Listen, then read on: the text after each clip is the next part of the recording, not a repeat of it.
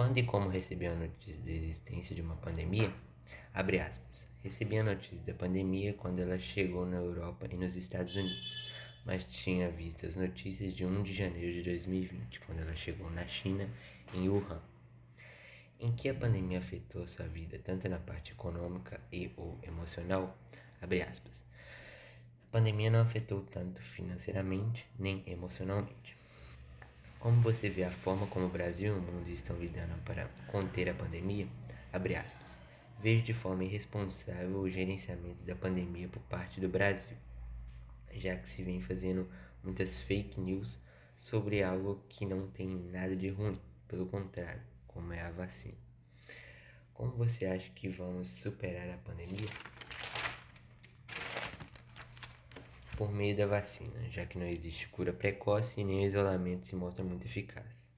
O que acha da vacinação obrigatória? Não sei, não sei, pois acho que, que obrigar alguém a fazer qualquer tipo de coisa não é correto, mas essas mesmas não podem atrapalhar a vida de quem quer tomar. O que vem fazendo durante a pandemia? Durante a pandemia, venho tentando ler cada vez mais, apesar de estar trabalhando cada vez mais também, fecha aspas. O ritmo de exercícios físicos mudou durante a pandemia? Abre aspas. Não muito já que a prática de exercícios físicos nunca foi constante em minha agenda. Fecha aspas. Quais hábitos a pandemia trouxe? Abre aspas. Como disse, ler está se tornando algo constante em minha agenda, mas como disse anteriormente, não tenho muito, não tenho muito tempo para praticar coisas novas. Depois da pandemia, depois da pandemia, vai olhar para as pessoas com outros olhos? Abre aspas. Sim, com outros com olhos cada vez mais humanos principalmente os mais velhos, que são o grupo de maior risco dessa pandemia. Quais, aprend quais aprendizagens, tirou dessa pandemia? Abre aspas. Que devemos valorizar cada vez mais os mais velhos.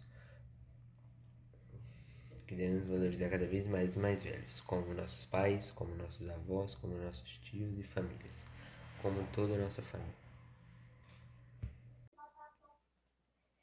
Quando e como recebeu a notícia da existência de uma pandemia? Eu recebi a notícia assim que o Covid chegou na Itália no início de 2020. Em que a pandemia afetou a sua vida, tanto na parte econômica ou emocional? Não fui afetado em nenhum aspecto. Como você vê a forma como o Brasil e o mundo estão lidando para conter a pandemia? Eu acho que o modo que o Brasil está lidando é bom, mas poderia ser melhor. O Brasil tem o maior sistema de vacinação do mundo. Temos potencial para ser o maior, país, maior país com imunizantes aplicados. Isso é um erro do governo. Eu também acho que o governo deveria promover o distanciamento social sem interferir na liberdade de cada um. Como acha que vamos superar a pandemia? Por meio de vacinação. O que acha da vacina obrigatória? Um ato autoritário e abominável.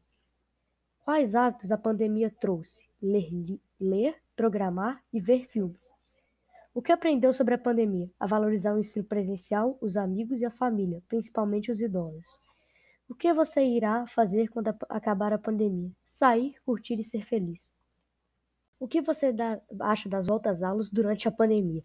Acho que não estamos preparados para isso, porque nossos professores não têm a condição de dar aulas nessas circunstâncias. Você conhece alguém que pegou o Covid? Sim, tive muitos amigos e parentes que pegaram, que pegaram e alguns morreram. Como você vai levar a vida quando tudo acabar? Com mais felicidade, cuidado e amor. Esse foi o Destructum Podcast. Fique até a próxima comigo e com o com o João Paulo. E um oi para os ouvintes e para a professora. Esse foi o primeiro Destructor Podcast e até a próxima. Estamos atualizando o podcast e acompanhe as novidades do nosso podcast Destructor. Obrigado a todos que ouviram nosso podcast. Esse podcast é um trabalho de alunos da Escola do Neovécio da professora Cíntia. Um abraço especial para você, Cíntia.